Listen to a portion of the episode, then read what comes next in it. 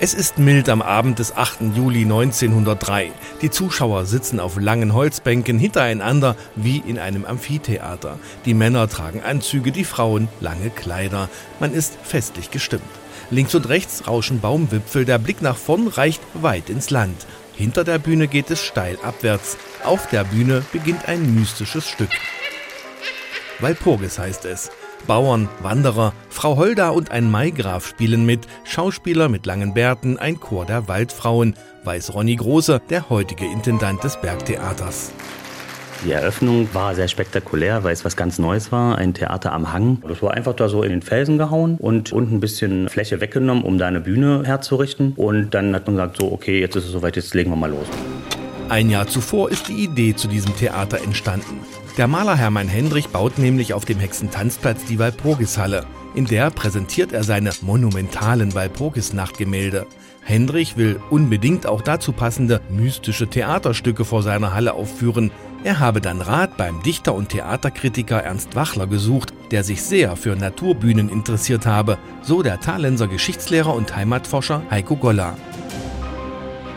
Wachler Sinikum hat sich das angeguckt und hat gesagt, das passt hier nicht her. Und dann sind sie da rumgekraxelt und dann hat er einen steilen Berghang entdeckt, das war eine Röllhalde und hat festgestellt, hier kriegen wir ein wunderbares Theater hin. Und dann na, damals hat man nicht so lange zum Bauen gebraucht. 1902 entdeckt und 1903 war es fertig. Das sind einfache Holzbänke gewesen. Es gab eine Bühne, auf der in der Mitte ein Altar war, eine niedersächsische Bauernkarte und fertig war das Bergtheater.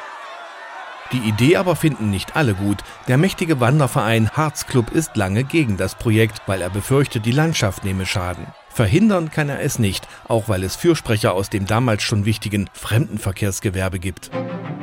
Es ist so, dass Thale zu der Zeit schon wirklich eine sehr bekannte Sommerfrische war. Und damals war der bekanntere Ausflugspunkt eigentlich die Rosttrappe. Erst mit der Walpurgishalle und mit dem Bergtheater hat sich das dann geteilt, dass eben die Leute dort oben auch was geboten gekriegt haben. So entsteht auf dem Hexentanzplatz ein Amphitheater. Es erhält den Namen Grüne Bühne, denn die Zuschauer verfolgen die Stücke mitten in der Natur, zwischen Felsen und Bäumen, sagenhaft anmutend und theatralisch einmalig. Das ist neu.